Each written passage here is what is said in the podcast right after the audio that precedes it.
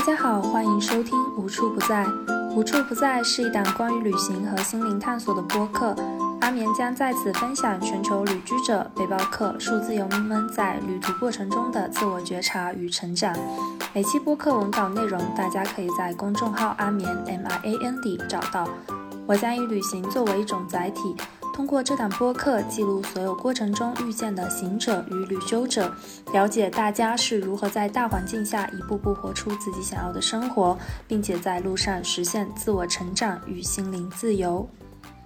欢迎来到无处不在播客电台，在这里我会通过与全球各地小伙伴的对话，分享更多关于旅行中的自我探索、心灵成长以及跨文化交际的内容。今天我要采访的是数字游民以及背包旅行者 Karen。之前我是在呃云南沙溪，就是中秋节晚上摆摊的时候偶遇了 Karen，然后我们算是有了一场不期而遇的对话。后来也慢慢了解到，Karen 其实也在从事 life coach 生命教练这样的一个职业，同时也非常热爱旅行，并且在旅行的过程中不断的自我探索和成长。所以今天非常开心可以邀请 Karen 来参与无处不在的播客录制，欢迎 Karen。Hello，大家好，我是 Karen。嗯，阿眠的听众小伙伴们，大家好。那下面，请你先简单跟大家介绍一下自己吧。嗯嗯，我是。呃，现在其实是全职在家里 freelancer 去做 life coach，嗯，然后呃，其实我之前一直是在公司工作来着，所以是个社畜。呃，去年大概中去年中下旬的时候辞职，辞职之后就还是去了我在中国最爱的城市之一大理去呃摆烂。原本其实计划是只在喜洲待一个月。然后结果待着待着就待到了，就今年过年的时候，大概一一月份左右才回家。呃，因为就是在自己喜爱的生活中，你就很难有什么规规划呀，然后规定呀，确定的一些 plan，就是完全没有。于是就想想去哪里去哪里。其实沙溪也是我那一天在喜洲突然间的一个 idea，就是我。上一次在喜洲的时候，因为当时是工作放年假，所以就呃 miss 了沙溪，没有时间去。然后那天我醒过来说，哎，我现在已经辞职了，时间我有的是，我为什么不去呢？于是我就打了辆顺风车，我就去了。所以那一次是很意外，就是我们中秋节遇到的那一天，嗯。对对对，我也觉得就是很凑巧，因为那个时候其实我心里是想着肯定不会有人来 去去管我们的那个摆摊，因为 因为那个时间本来其实云南人特别的少。嗯，那你前面其实有提到说你就是是在去年辞职的嘛？那你去年是什么契机让你就是辞职，然后开始尝试做 life coach 这样的职业呢？嗯，去年辞职其实有各种因素吧。一个是因为我之前是在教育行业，所以教育行业多多少少，嗯，都会被之前的一个政策影响，所以这是其中一个。另外一个是我后来其实即使去到了一个不被政策影响的一个公司，嗯，我也发现说好像我已经很疲于应付就是这种。公司里的很多人际关系啊，一些呃领导的跟我的价值观不合适的一些领导方式和政策，然后所以当时已经发现说好像是内在不和谐已经到了一个临界点，因为我之前其实会有这种习惯。嗯，把自己在工作的时候推到极致之后，我就会突然间跟自己说不行了，我要 stop，然后我就会停下来，然后去 gap year 啊，或者去留学啊，然后再回来之后，可能再会持续去工作。所以这好像是我的一个呃人生的一个 pattern。然后我去年其实也只觉得说，哦，那我这次再停一停就好了。嗯，后来是一个机缘巧合，开始学习以及从事 life coach，然后。嗯，因为它结合很多心理学呀，然后一些像呃积极心理学，主要是，然后会有 NLP 一些脑神经方面的一些研究，反正它是个交叉学科，所以它可以呃运用很多比。呃，弗洛伊德那个时代就比较缓慢见效的心理学模式，它会更快让你在生活中就能够看到成效，然后运用起来，然后改变你的一些方式和行为。所以我觉得对我来讲，可能是正好切合了我的价值观以及一些本身就很需要的一些东西，所以我就会特别特别热爱这个。所以，嗯，就。呃瞬间，可能也真的是瞬间，就是决定说，嗯，我一定要探索一下，嗯，去做 freelancer，然后做 nomad，然后去呃尽我所能的去从事这个。嗯，那我还蛮好奇的一点就是，你之前自己有没有，就是你开始尝试做 life coach，那你之之前自己有没有在生活中遇到一些问题？然后比如说 life coach，嗯，你去尝试去接受这样子的呃一种方式，然后帮助你人生或者生命里面发生了一些改变。之前其实我完全没有，其实，嗯。我之前只是觉得说我对心理学很感兴趣，但是我并没有真的去自己去做过很多很多体验，嗯，也可能自己只是看一些书，因为我我看书啊，或者是学一些东西还蛮杂的。呃，但系统性的去进行学习，以及因为你去做 coach，然后跟客户进行这些议题的一些探索，其实也是一个自己赋能和疗愈看见的一个方式。所以我会觉得这一段时间就是真的改变其实挺大的，就会比你单纯的去看书会有很多呃更大的一些用处。因为毕竟其实知识在那里，方法在那里，但。我们不一定能够把那些方法真的用在自己的人生里面，也许就是因为还没有把自己真的看清楚。对你看清楚了，你才能说哪个方法才是真的能帮到我的，才能够说呃用起来。嗯嗯，那我觉得其实好像这份职业其实它可以更多的是在你自己的生活中，也可以给你自己带来很多的快乐跟价值感的一件事情。嗯，是的，是的，因为我觉得做 life coach 的一个门槛，可能是你要把自己搞清楚。就只有你把自己的所有的一些卡点、困惑、人生模式，呃，一些我们行业黑话叫什么重力、浮力，就是你把这些所有东西你自己搞明白了，你的内在秩序建立了，然后你跟外在世界的一个呃沟通重新去建立了桥梁，更加舒适的桥梁之后，你才有可能给客户带来不一样的体验。对，是的，是的。那其实我之前有听到你提到说自己最早的旅行只是一种逃避跟尝试，然后你现在就是到你现在为止，其实应该已经经过了很多年了。但是回归到你最初旅行的时候，你当时可能还会一边玩一边在焦虑。那你能不能具体跟大家分享一下你当时的尝试跟逃避，它具体的点是什么样子？嗯嗯，哦，这个问题特别好。因为，呃，其实我最早开始旅行是真的很早，我大二的时候，可能就是现在对于很多呃朋友来讲，我现在出去玩会觉得说啊，我已经年龄偏大了，因为都是嗯，可能九五后或者零零后都已经在外面尝试背包旅行和不同生活方式，我觉得非常勇敢。但呃，因为我是九零年生的，所以我觉得我们那个时候，比如说我的身边，可能真正会出去以旅行的方式去探索不同人生的呃朋友，还是会。比较少一点点吧，所以那个时候我大二出去的时候，其实我身边类似的朋友呃并不多，是我在旅途中认识志同道合的朋友会更加多一点。然后那个时候在。作为大学生出去，其实是没有什么太多太多负担。说实话，因为那个时候你没有要承担很多的现实压力。然后大二嘛，他也不像大四的时候说你要去知道以后要做什么，他还是一种比较无忧无虑的无脑模式。我那个时候只是为了觉得说，哦，好玩。而且我大二的时候第一次去就是去的云南。然后就哇，这个天气太好了，景色太美了，人好淳朴啊。然后哦，原来还有就是泸沽湖旁边还有啊女儿国，这个是就是你可能从书本里面看到和你真的呃亲眼所见去体验，真的是差别非常大。嗯，然后但是慢慢的，可能在工作了之后，你偶尔请假出去短途旅行什么的，它的体验感已经不像是大学的时候你能够去做一两个月这么的强烈了。嗯嗯，我大四去呃。在西藏的时候是搭车，呃，去做这种体验，就是 后来家里人知道说，哦，你是什么搭车，原来是这个意思嘛？你怎么能做那么危险的事情？但现在我们可能有时候跟我以前搭车认识的朋友，我们现在有时候还会联系，然后会说，哦，当时我们真是年少轻狂，但只有。当时真的是，嗯，你没有那么多对世界真的很危险的这种假想，你才敢于去做这种尝试。那其实工作之后，如果你是有一份稳定的工作，这种机会就已经很少了，永远都是你要买好回来的机票，然后你在那边的时间只有几天，你要定好你到底要去哪里玩，就已经没有那种你去探索世界的那样的热情。所以我大概一六年的时候整一个辞职，然后去去想要去 gap year 的时候，那个时候是重新找回了当时的热情，但是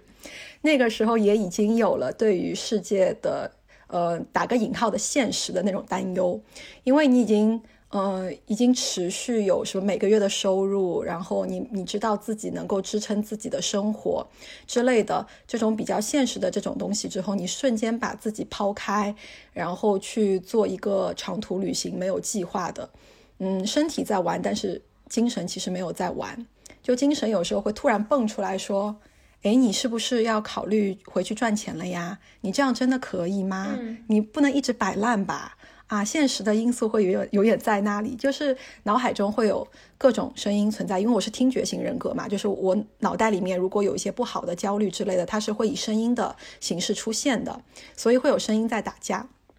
然后那个时候是我第一次体验到，说哦，原来旅行对我来讲原来是有担忧的，因为那个时候不知道为什么会有这种，所以只会觉得说，诶，他是不是已经不太适合呃二十六七岁的我了呀？嗯，现在可能回顾过去会知道，说他其实是内在秩序出了问题，所以你的那些担忧到底是事实还是自己以为的事实，其实是没有经过验证的。嗯，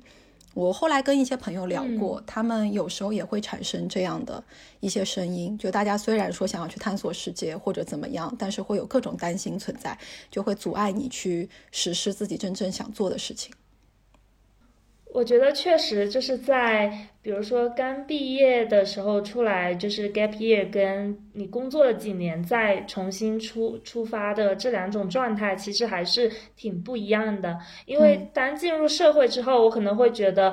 会。呃，重新接受很多外界告诉你的一些秩序，然后可能会提醒你很多，嗯，自己需要去考虑、去准备的一些东西。所以我觉得那种焦虑感就是特别能理解。所以你前面提到的一边玩一边焦虑的那个时间点，其实是在二零一六年你开始去间隔年的时候，是吗？那那个时候你就是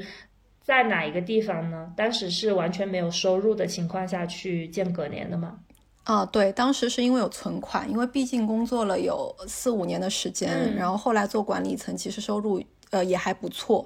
嗯，我当时决定间隔年是真的把我所有的客户资源都切掉了，就是我偷偷抛开不要了，因为觉得真的是累到一定的程度。嗯，然后我去的是东南亚。呃，那个时候就大概，因为我基本上如果是长途旅行，我是不会做任何攻略的，所以我那个时候只知道说，哦，大概我第一个要去的地方可能是从香港香港出发，然后去台湾，然后呃去菲律宾，然后中间很多签证是可以在菲律宾搞定之类的，就做了一个前三个地方的计划。然后东南亚，因为我当时也查了一些嗯相关的游记。大家都是说哦，中间你去办签证或者中间的一些交通其实是很方便的，所以我脑子里面就是方便两个字，嗯，然后我就去了，嗯嗯，然后背着一个背包，然后就就去了，然后呃，其实没有实现整一个 year，他我当时只是去了五个月，然后家里面因为出现了一些呃有一些事情吧，然后就叫我回来了。所以我就当时是回来了之后，原本想说，诶，我是不是要重新工作了呀？因为有这个焦虑存在。后来发生了一些事情，我就去留学了。我去英国留学，然后相当于说当时是包括留学 gap 了一点五年，然后重新再回来工作。嗯，那你当时去留学，你是出于什么样的想法呢？是觉得并不想要回国工作，还是说你当时已经意识到你有想要学的课程？其实我，因为我后来呃，就经过探索，我我知道我的一个内在动力值在求知这方面是很强的，就是说如果。按照心流的话，其实我如果在学习阶段，我的心流是特别容易出现的。就我觉得学习新的知识，然后读书也好，呃，阅读也好，去真的修习一些课程也好，它其实是我一个内在动力的来源。所以我可能在当时接连工作四五年的时候，就一直想说，哎，我我想要去可能重新回到学校，但当时只是一个非常模糊的，就是说我想再学习一些东西。然后是我真正想学的东西，所以当时从东南亚回来肯定也是个契机吧。然后呃就申请了一下学校，然后呃就呃拿到了一些 offer，然后呃去的是伦敦的 King's College。那个时候觉得说哦，我可以终于可以稍微去。呃，就不同的国度，离得非常遥远的国度，去真的去看一看，然后去生活一年一年多的时间。然后另外一个是，我觉得我一直对于嗯国内，说实话，大学的时候呃写的就这种 paper 也好，做的 research 也好，我其实很不感冒。我一直觉得说，这这跟我要的可能求知体系就完全不是那那么回事儿。总之，然后后来去了英国，也是觉得说，哦，英国老牌资本主义国家，那他们做 research 的方式啊什么的，应该是有很多可借鉴的地方吧，所以就去了。但其实真正的收获，我觉得是，呃，带回了一种新的思维模式，然后看待世界的角度。嗯，我觉得这个点其实特别好，因为其实。呃，对我来说，比如说我可能在疫情的那一年，我本来是计划好想要去欧洲留学，但是我当时其实对我来说比较困惑的一个点是我那个时候还没有意识到我自己到底想要去学什么专业。就是我后来跟身边其他一些朋友聊到，我就意识到这好像是很多人想要去读研，就是去海外读研留学，但是却。普遍会有一个会困惑的一个点，就是你当时是怎么知道你自己就是想要去学当时的专业？你当时是学教育管理是吗？对对对啊，哇！我不知道你能不能说，就是我上一期那个播客找了一个朋友。呃，他也是呃辞职了之后去留学，然后我也是辞职了之后去留学，相当于说我们其实各有，他是有四年，我是有五年的工作经历，然后我们去留学，我们就聊了一个，然后就那一期播客聊了没有刹住车，聊了两个多小时。然后我们就详细聊了，说其中有一个就是，呃，作为辞职去留学的人，他跟因为国内其实说实话，我们出去都算是中国留学生里面的老龄人口，而且非常稀少，是少数派，大部分中国留学生都是会大学毕业之后直接去读研，嗯。那个可能就是我为什么大学刚毕业的时候，我爸提出来说：“哎，你学的是跟英文相关的，英文也还不错，你要不要出去留学？”的时候，我坚决 say no，没有给面子。呃，我当时为什么 say no，也是觉得说，嗯，我不知道我要学什么，你让我出去，可能我就是也是只是带着更流利的一口英文回来而已。那为什么要做这件事情呢？只是一张证而已嘛。然后后来再去学的时候，是因为我在这个行业里面已经有一定沉淀了，而且。嗯，管理也是因为我真的有管理经验了，所以我想说，嗯，我应该是有东西是带着问题去的，所以那个时候申请的时候，我其实有想过跨专业，说实话，因为那个时候就是感兴趣的东西还是挺多，就是我是个真的 杂的人。然后，嗯，但我那个时候挺偷懒，因为也在做着一个兼职，然后觉得自己时间不够，所以我是找中介去帮我递申请。那他们帮我写 CV 的时候，就跟我说，嗯，如果你要整个跨专业，我们就要讨论一下你这个 CV 到底怎么写。但如果你还是申请你已经有工作经验的这些东西的话，其实你录取好学校的几率会大大提升。所以我那时候觉得也也可以，因为的确教育行业那个时候我还是有热情在的，所以就申请了一个教育管理，嗯。我们两个那时候聊下来，也是觉得说带着一点职业，呃，就是行业经验，你去的时候和你完全对这个行业一无所知去，他的学习体验是不一样的。然后连我最后可能自己写的 paper，然后到后面毕业的那个 dissertation，我真的是自己去做 research，然后去做 interview，然后 gather 了超级多的数据，然后再去写成论文。我当时做的时候，我真的是完全心流模式，我真的超级享受。所以可能这个是，嗯。嗯，你真的有了一个问题去做研究，因为研究生说实话，他就是真的是你要做去做研究，你要产出，他已经不是你去学习这个行业的一些基本知识的一个概念了。嗯，所以。我们去了国外，会觉得说，除了中国留学生之外，其实很多国家，特别是如果是本国的，比如说我们在我在伦敦的时候，呃，如果是英呃英国学生，他们大部分都是在伦敦或者伦敦周边当老师，或者甚至在某个学校作为管理层，然后他再回来重新去读教育管理这样的研究生，所以课堂嗯呃沟通啊，或者是课后去做一些 discussion。嗯，大家讨论的东西会特别有见地，这个可能是你真的把这一一年的学习时间扎扎实实用起来的一个体现，我觉得。对我其实特别认同你刚刚说的那个点，因为我觉得现在好像普遍的一个现况是，很多大学生可能在本科毕业之后，那可能是或者是为了说在多一年去给自己时间思考，或者说就是单纯的为了去呃海外拿到一张研究生的文凭之类也好，但是我觉得我可能更。认可的是你自己工作了几年，然后意识到自己还想要在某个领域去深挖自己的技能，然后再带着自己的疑问去留学。我觉得这样的话对自己来说是更好。就包括很多时候，可能我们也会意识到，就我们会发现，就是很多，比如说像你前面提到你自己的同学，他们可能在海外的时候，有的时候是四五十岁，可能才。突然间意识到自己想要在，就有很多的问题在工作里，然后想要通过课堂的教育再去帮助他们去完成这个事情。嗯，对我那时候有印象非常深刻的是有一次，我们每周会有那种大课。嗯，然后大课的话，就是基本上整一个跟教育学有关的系的人都会来听这种课程。然后印象很深刻，就是第一次去的时候，有一个大概是五十多岁的一个女士，然后她是，嗯，呃，腿脚可能是不方便，她是拄着一个东西来的。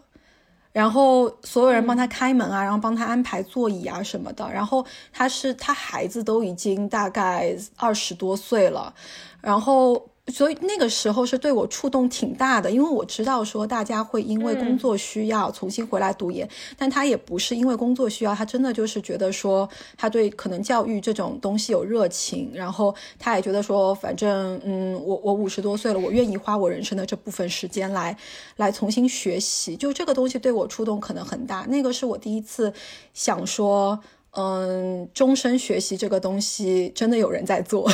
我之前可能我的世界还是很狭窄，我真的在那次之前我没有遇到这种终身学习式的这么亲眼看到终身学习式的人物。尤其是当进入到另一个文化体系的时候，会遇到一些可能就是自己在原原先的环境里面并不是很频繁的接触到的这样子的案例，反而会让自己我觉得对自己想要追求的东西会更加坚定吧。我觉得。嗯，对我那个时候其实还是带着呃拿一张证书、研究生文凭会对我呃工作有帮助的这样的一个想法的。嗯，当然我还是觉得说那一年其实带给我带来了很大改变，因为中间嗯我在比如说我交完论文之后，我的时间我是会还是会花在一个人在欧洲去 backpacker，然后也也做了 couch surfer，然后呃那个其实对我的人生呃观也。有了很大的改变，因为你真的去融入了不同国家人的生活，睡他们的沙发，然后有了各种交流，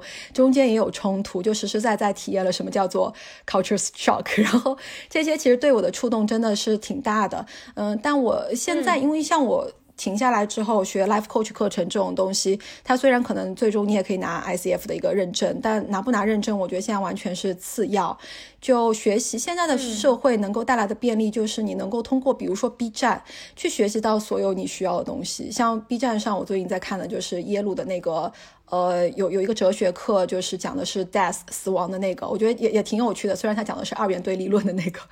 但也也挺有趣的。所以如果你真的想学，就是即使不花那么多钱，因为去伦敦还是真的挺贵的。然后不花那么多钱，然后你也可以学到很多东西。如果证书对你来讲可能没有实实在在的必要性，但是你真的想学，看书去 B 站搜索资源，然后网上报一些课程，或者甚至是像得到有一些请的一些人来来来讲一些呃录播的音频的课，我觉得其实都。挺好的，我那时候听了经济学课，然后也听了刘擎的那个哲学，虽然都是很通识的东西，但是如果之前完全没有这方面的一些基础知识，你去听一听，我觉得也挺开眼界的。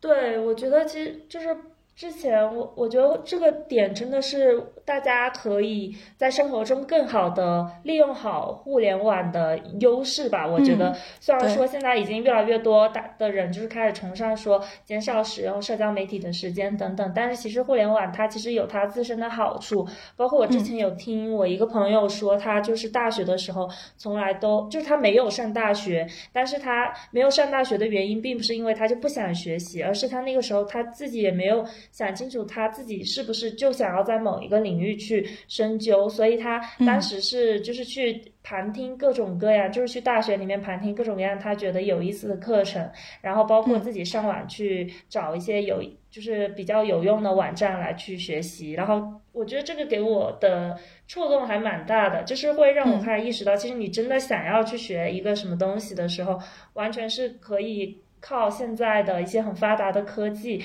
以及你自己的努力去达到的，而不是一定必须得通过呃课堂这一种形式去达到固定的这种形式。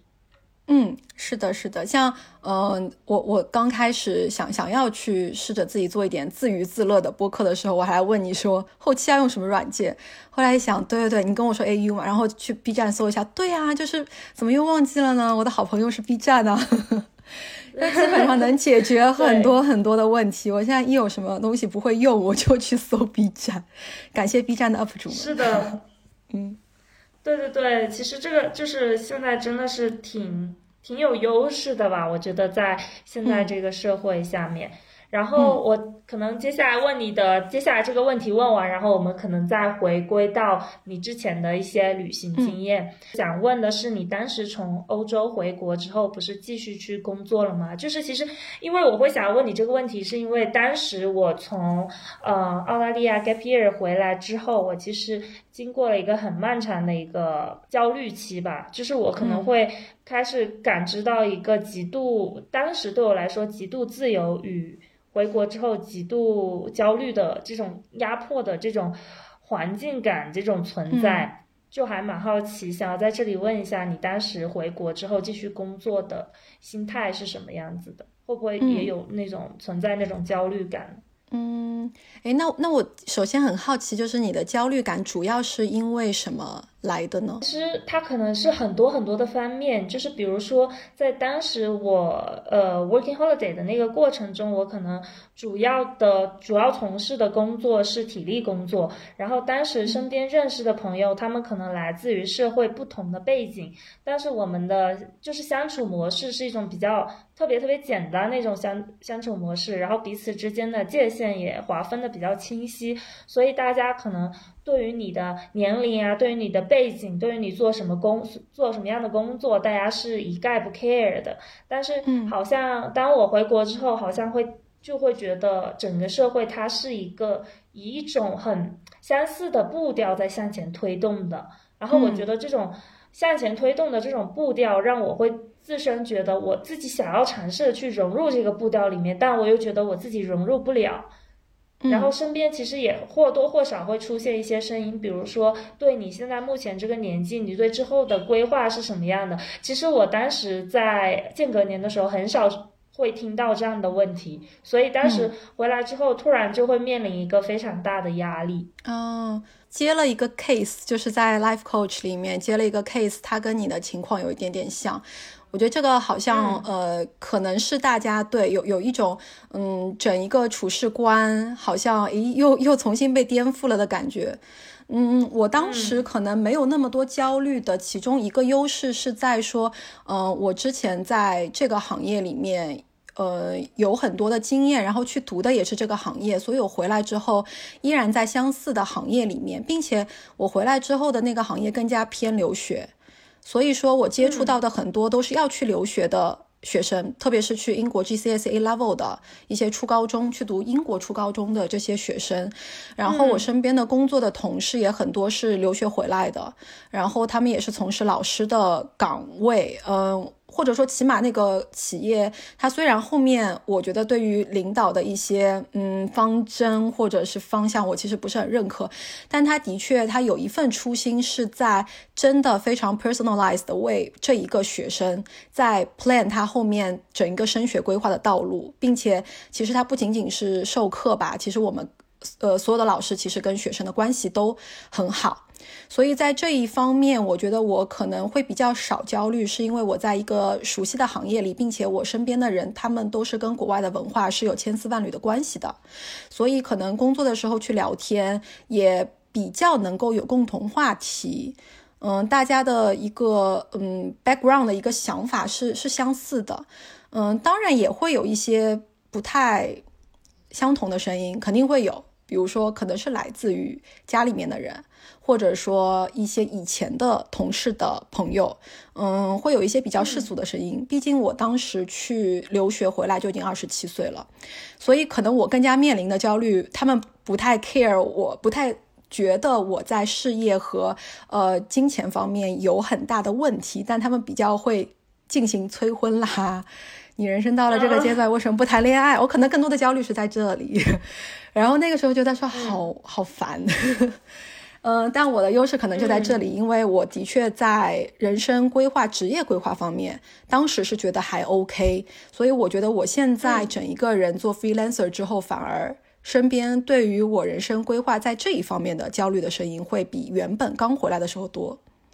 对，嗯，所以你当时碰到的那种刚回国的，在文化和嗯想法、精神方面的冲突，我还 OK，我没有太过多有这方面的体验呢。我现在其实是会在想说，会不会当就是你是以一种还没有在一个，比如说在国内的环境，就是工作几年的这种状态，然后直接就到了一个你完全不不熟悉的环境，然后在那个环境中。大量的去接收到一些新的价值观跟新的信息，然后当回来的时候接受到的那个冲击会不会更大？所以我现在在想说，会不会如果是在嗯，反而在国内已经工作了几年，再去尝试间隔年这样子的话，对，就自己本身已经形成了一个比较稍微稳固一点的这种世界观跟价值观的时候，会不会好一些？嗯嗯，会有一点，因为呃，如果我们就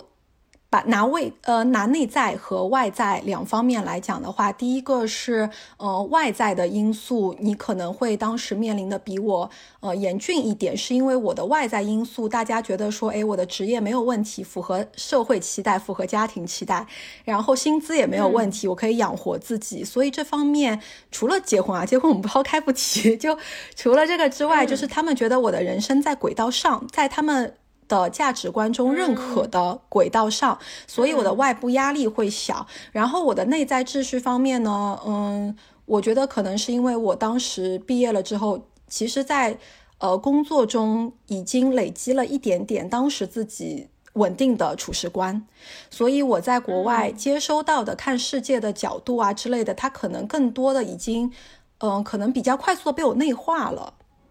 所以他没有说回来之后面对中呃东西方比较大的差异，他会暴露出来那么多的呃冲突，嗯嗯，我觉得可能是因为这个吧。就是如果按照行业黑话，就是我们会说是小我之战，就是你内心有很多小我，他们的价值观不一样。因为毕竟我们成长的环境中，我们所有的价值观是被外部塑造的，就。我们不可能天生带来了很多很多稳固的价值观，都是一些，嗯，比如说，对，比如说，嗯，父母啊，社会啊，权威人士啊，他渐渐塑造给我们很多东西，就是你应该这样做，你应该那样做，那些通通都是我们的小我，那些叫我们的理想我嘛。那当你没有看清楚自己的本我是什么的时候，你的现实我就被理想我和本我拉扯，然后你就会很难受。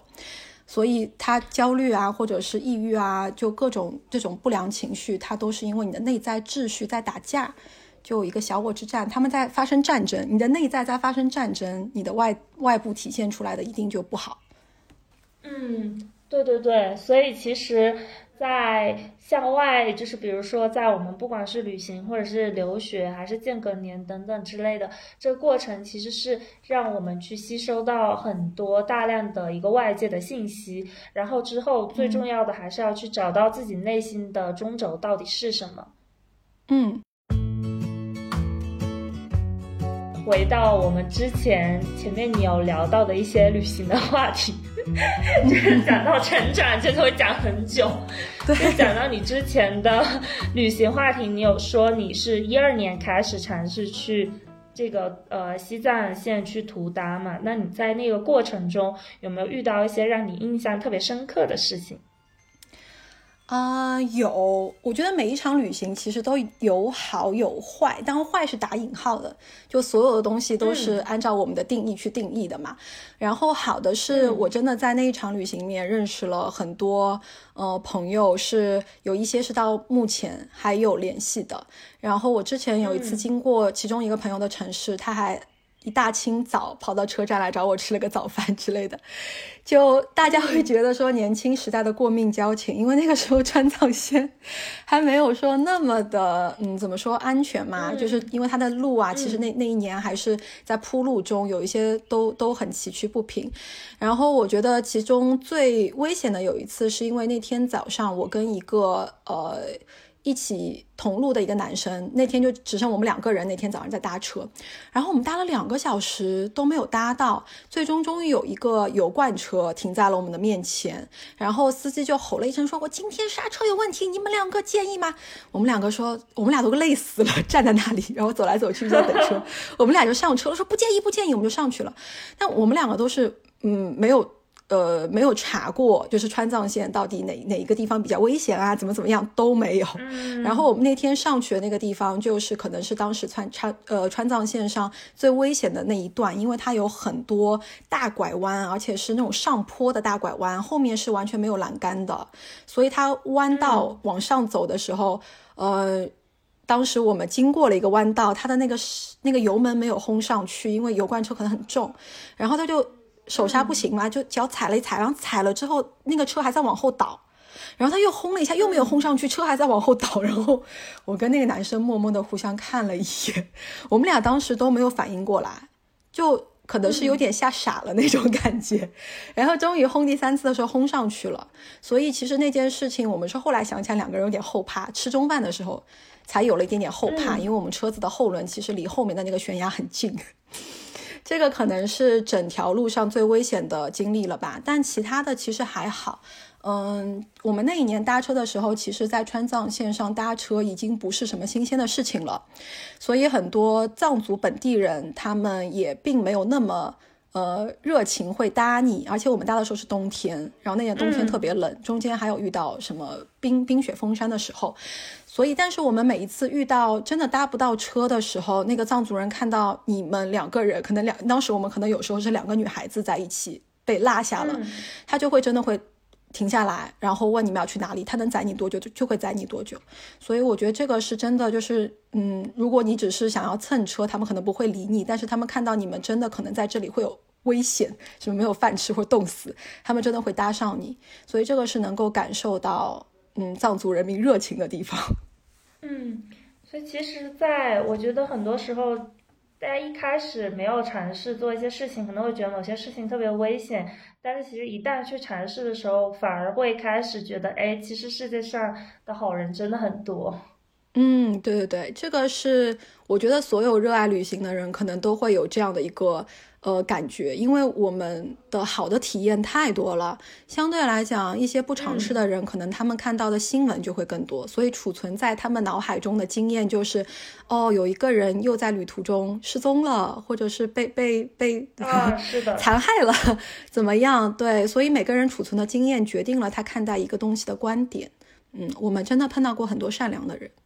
对。反而也会对自己的处事方法会有很大的影响。我觉得，当自己在路上遇接收到了很多善意的时候，自己也会下意识的在路上，就是比如说，当别人在你自己的家乡或者在自己的国家旅行的时候，也会非常想要就不自主的，就是给予一些善意。嗯，是的，是的。嗯，我唯一有一点点，嗯，怎么说，有一点点愧疚的是，我在欧洲真的遇到了很多很棒的沙发客。嗯，呃，沙发主就他 host 我的时候，真的给我带来了可能人生中最棒的体验。嗯，但是回国之后，好像因为工作以及后来疫情，就一直没有去真的说把自己的沙发 offer 给别人，就没有做到这一点，是有点遗憾的事情。嗯，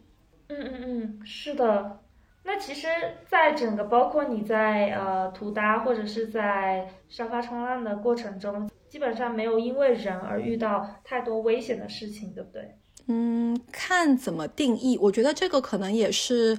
嗯，前两天我在跟我的 life coach 的老师聊天，然后他当时有说一句话，说态度跟能力是相关的。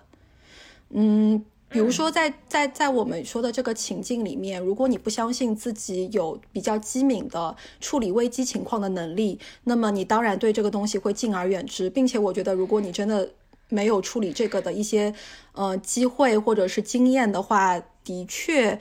你敬而远之，我觉得也是一个比较好的选择。嗯，另外一个就是你要先去辨别，可能有了一定经验，你会去辨别说到底什么样的是能够去做沙发客的一些 host。比如我也有不好的经验，嗯，因为欧洲嘛，就是特别是男性的 host，他的确是某些方方面的观念会很开放啊，然后他会不停的可能去尝试你的底线，有一些可能会会去在肢体语言上面会去尝试突破你的底线，这个时候。可能是你脑子要非常警觉清醒，要不然就是我遇到过，呃，在意大利，因为意大利男人可能更在这一方面的口碑不怎么样。我在意大利 couch surfing 的时候遇到过好多呃女女生，然后我们聊起来的时候都觉得说，在意大利的 couch surfing 的经历可能遭遇到呃不良 host 的那种几率更加大。总之，当他就是突破你的时候，你可能要。呃，义正言辞的先去做声明，或者说我那一次有一次是直接跟他说，我明天就搬走。我说今天太晚了，如果你不介意我睡一晚上，但是我明天就搬走。然后他才说，哦，Don't take it seriously，没有关系的，我不是在怎么怎么样，你理解错我的意思了，你没有关系，你当然可以睡在这里啊，就这样。但我觉得大部分的人，他们因为 Couch Surfer 的那个网站，它是有我只会去选实名认证的 host。这样比较容易确保你的安全，并且我会阅览很多的评价，只要那个评价里有遇到一些端倪，因为有一些嗯去 Couch Surfing 的人，他可能会觉得说，呃，辨别不太清楚这个人到底有没有这个意图，因为有时候男人是很狡猾的。他会去掩盖自己，他明明有这个意图，你说了之后，他说 no，你理解错了我，你怎么可以这样理解错我？但其实他就是那个意图，所以这个时候有一些呃，毕竟你在他人家家里面借住过，他也许也对你有一点点 nice，那他就不好在评价里面很直白的说出这些，但是会有些含糊的语言，我觉得懂的都懂。所以只要我觉得说我能够读出含糊来，我就情愿不做，我情愿去去就是放弃 couch surfing 的呃机会，去去住 hostel 或者去住去住 hotel，就是你的人身安全，你还是要放到第一位去考虑。对，这个这个，我觉得这个点还蛮有意思，就是大家平时也要注意甄选，就是 网上这些评价啊什么的。那你觉得就是沙发冲浪这种旅行方式，它嗯在积极层面上它。改变了你什么地方呢？啊，它可能是除了你真的留学，因为留学你会碰到呃不同的国家的同学，以及如果你住的是那个 dorm 那个宿舍的话，你会碰到很多呃生活里也会有接触的一些很好的好朋友，然后都是国外的，那你会体验到各种的文化什么的。但如果你去了嗯那个地方，然后跟当地的某一个人。一起住，你们的经验会是在他当地发生的在地经验，他会比你大家都是从国外来的，在伦敦相遇，然后只是口说说，哎呀，我们中国那个哪个哪个节日，我们吃什么干什么，他更加有具体的这种体验的性质在里面。嗯，我其中有一个特别特别好、最棒的体验，是我有一次在法国的一个小镇，叫呃。妈呀，我又忘记那个名字了啊，叫叫 Calmer，好像是这个，我忘了。总之，那个是我最棒的一个沙发主体验，是因为那一年我去的时候正好冬天，圣诞节的时候。然后，嗯，我的沙发主是呃当地的一个男生，然后他直接那天接了我之后，就带我去了一个他那边本地的 park，因为他在那个 park 里面，当天晚上他们组织一个沉浸式的音乐剧，他是那边的。主管灯光的人，所以他直接带我去体验了一下法国 Christmas 主题的沉浸式戏剧。那个还是我人生中第一次体验沉浸式戏剧。总之，好多法国人在我身边穿梭，然后我听不懂他们在说什么。但是他的一个朋友，他他带了一个朋友过来会英文，就在给我翻译，就说啊这个情景是怎么样的，就特别棒。然后更棒的是，我们结束了那个 party 之后，呃，当天是他妈的生日，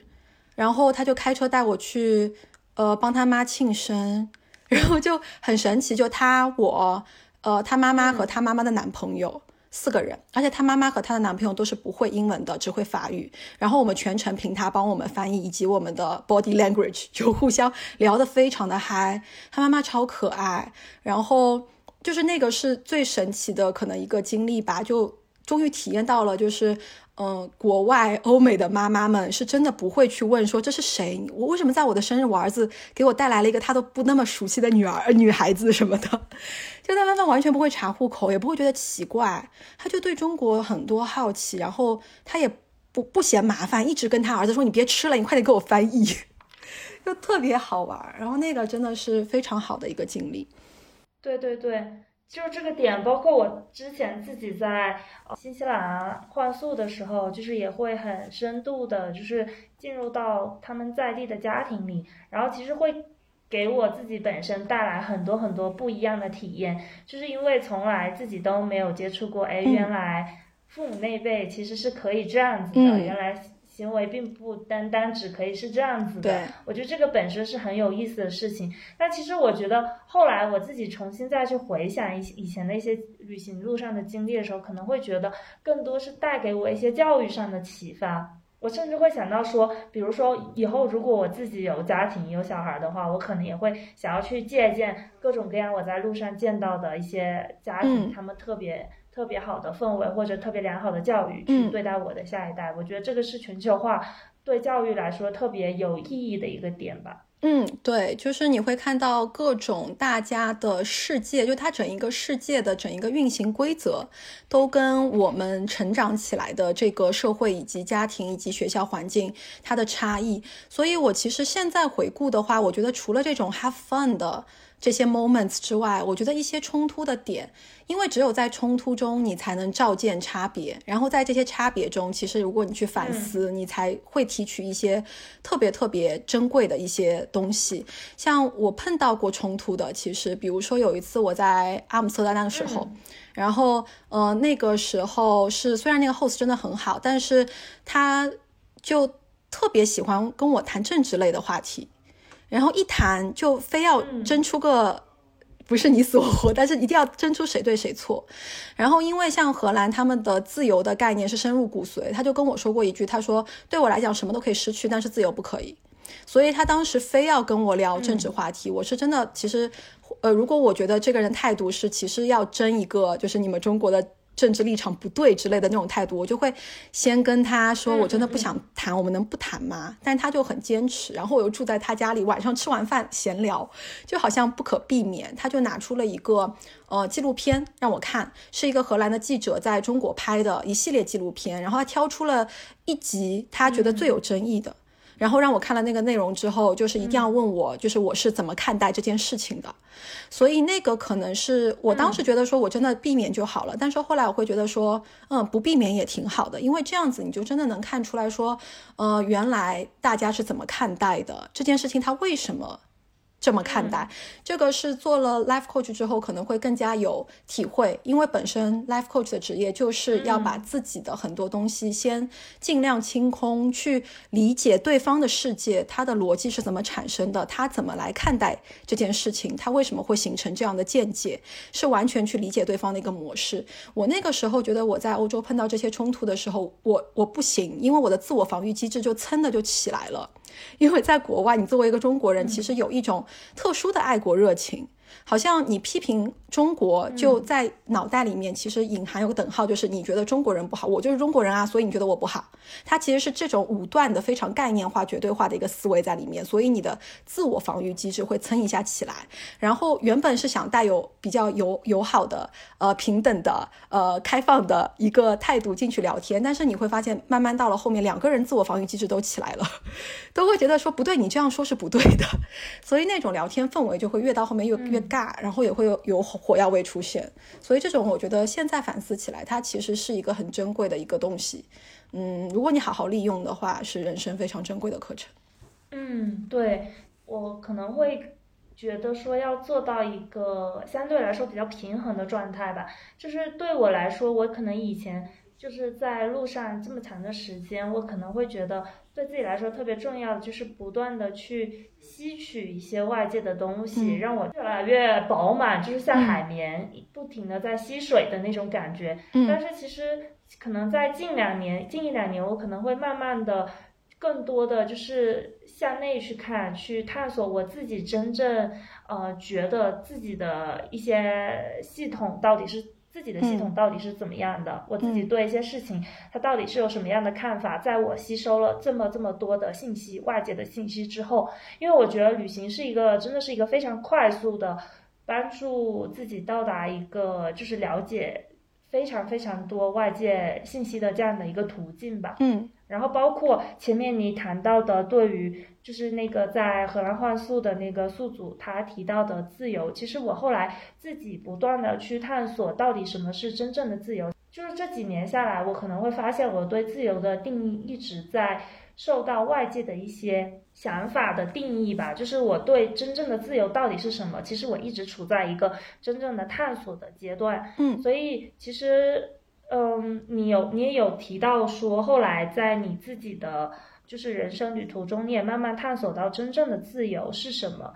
所以是有经历什么样的事情在路上，让你慢慢探索到现在对于自由的理解吗？我觉得这个可能回溯到说我那个时候在东南亚，觉得我的身体在玩。但是，呃，精神不在，嗯，就会有那种人生分离的感觉。嗯，那个时候就很浅显的觉得说，哦，我脱离了工作，脱离了我原本的生活模式，嗯，然后我现在就是自由的呀，因为身体自由呀。但其实内心并没有很自由。然后自由，我觉得是到目前为止，我觉得我可能都要慢慢的再去进行自我的迭代更新，然后去重新定义。我觉得目前来讲。我觉得我的，我觉得的自由是，嗯，尽量少的去用很多应该思维和绝对化思维在限制自己。比如说，我现在在去做的一个我自己的一个练习，以及我会让我所有的客户去用的，就叫做 AOC（Act of Courage），就是勇气行为。然后我给自己定的勇气就是，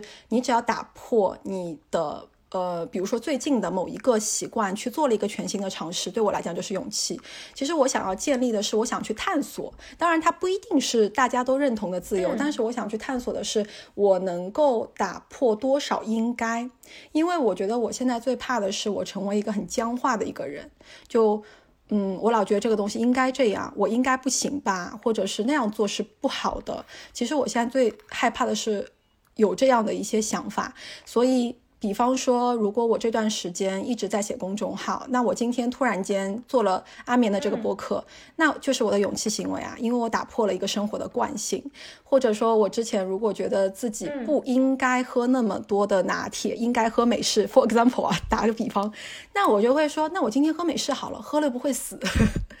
所以就是让自己更少的减低一些应该的东西吧，这个是我的一个目前的一个探索，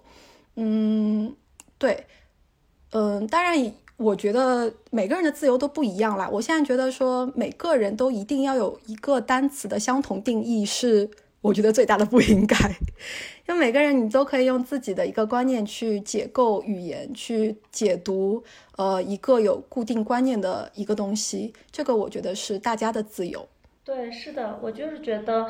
嗯，每一个人他其实。嗯，对于自由的理解以及对于自由的诠释，其实都是并不全然是一模一样的。然后之前我可能在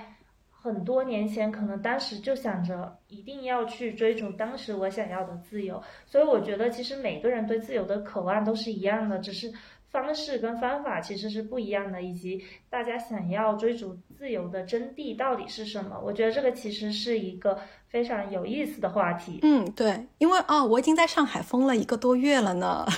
就是我为什么过完年之后也回不了大理，也去不了沙溪，对我在上海，我就是那个被封锁中的可怜的上海人。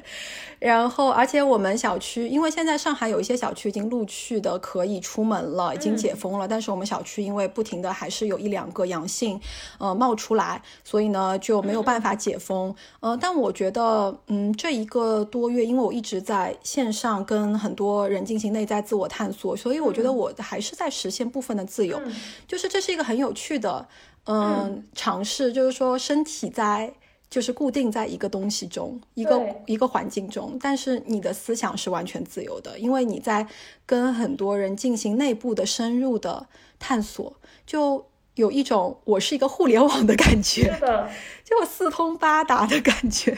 对，我觉得这个是特别好的，也是我自己目前比较赞同的对于自由的诠释，就是我觉得很多时候自由并不只是。你的脚步可以到达多远？可能现在对我来说，可能向内的探索到底是自己是否自洽于现在目前的状态。我觉得这个可能是目前来说，我觉得更重要的一种自由的体现。嗯，对。而且我现在已经慢慢，我觉得更加有意识的说，当自由是我的核心价值。那么这个自由除了我之外，应该也是给予身边所有人的。就我之前有一个意识，是我一直觉得我的父母应该尊重我，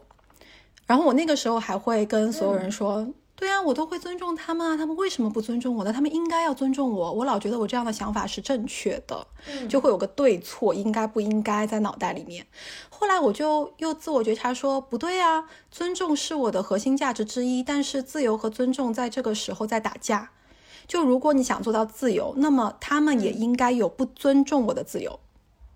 他们为什么一定要尊重我呢？嗯，尊重是我想给别人的，但这个时候就代表着说我给出去的尊重就一定要有相同尊重的反馈吗？并不是这样的。就你想做的事情是你的自由，对方给不给你回报是对方的自由，这一部分是不可控制的。人永远不可能去控制另外一个人。所以那个时候，我觉得我对了自对自由有了可能一个更加升级的呃认知，就是我一直觉得说，哦，你们都生活在框框里面，然后我好像更加广阔一点。但后来说不对，我也还在框框里面，只不过我一直觉得说，哎，你的框框窄，我的框框宽，所以你放弃你的框框到我的框框里来吧。但它的本质嗯没有改变，它还是在框里。所以如果我能够让对方允许他。他觉得在框里舒服，那你就框里待着吧。这我觉得是另外一个嗯层次上的自由吧。对你刚才提到的那个自由的点，我觉得非常的赞同。就是当我们在选择自己的自己想要的生活方式的时候，是否也可以就是对别人他追求的所谓的自由，能不能感到也同样感到赞嗯赞同跟认可吧？我觉得这个也是蛮重要的一件事情。然后就你前面也有提到说，从去年开始，然后你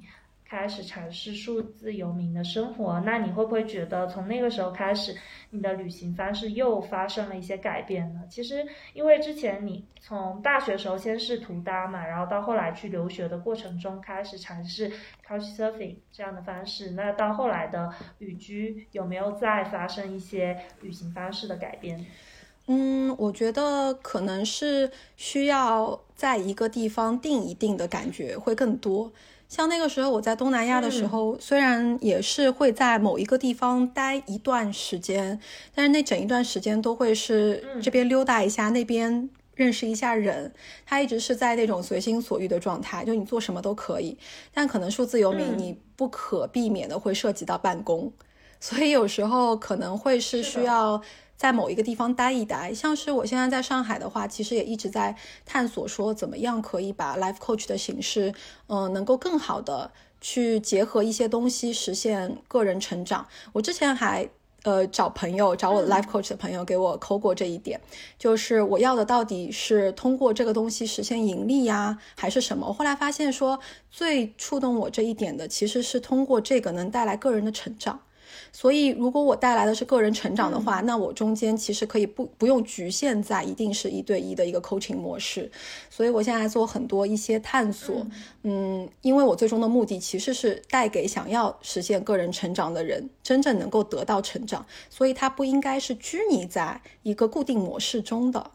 嗯，所以我觉得可能对于旅居在这一方面也会有一定的影响。就是当我觉得这个东西是我很认可的，我实现个人价值的一个渠道，那么当它影响我的旅行的时间也好、地地点也好、方式也好的时候，这个中间的平衡是需要去做一些自己妥善的处理的。是的，就是对我来说，可能之前也是一直在路上，是那个脚步是更快的。我感觉可能就是包括在这个旅途中，可能会想要尽可能的去认识更多人，因为当进入到一个特别就是那种特别开放的环境的时候，心里会不自主的去想要去听到更多的故事，了解到更多的生活方式，就会觉得自己好像疯狂的在吸收这些讯息，然后同时也觉得。很开心，就是有一种那种，就是非常很嗨的那种感觉。但是现在可嗯，可能就是自自从开始对内在的探索增加了很多之后，可能相对来说旅居的方式，我也会觉得更加适合自己现在的状态。就是在路途中，很多时候是需要停下脚步，就是在一段的社交中吸取一些东西之后，又需要一段的时间。只是回到自己本身的那个状态，就是当与自己相处的那个状态。嗯，我觉得就是还蛮有意思的。嗯，对，就这点上，我觉得我们俩还是蛮像的。是的，是的。而且原本我觉得做 life coach 就是因为，嗯，它的核心其实还是自由，就是允许别人成为自己。它其实是通过自己的自由的实现，去帮助另外一个人去实现他自己的精神和 maybe 身体的自由。所以。这个它其实是完全符合我的核心价值观，它可能跟我需要去妥协一些旅行的时间啊、灵活性，它其实我觉得不冲突。所以，嗯，还是要找到自己热爱的事情。你真的热爱它了，它跟你的价值观是符合的，那不管怎么做都不会太差。嗯，对。然后今天。包括跟 Karen 一起录制这一期播客，然后我们也聊到了很多关于自我探索与成长，以及就是在整个很长的一段时间内旅行方式的转变，以及给自己内心带来一些变化的这样的一些主题，也非常开心可以看到他不断将。自我探索的故事传播给越来越多的小伙伴，然后喜欢旅行、数字游民以及 Life Coach 的小伙伴也可以关注 Karen 的公众号“内在宇宙志”。本期播客文稿也可以在安眠的公众号里找到。那么我们本期播客就到这里结束啦，我们下期再见，拜拜，拜拜，谢谢安眠。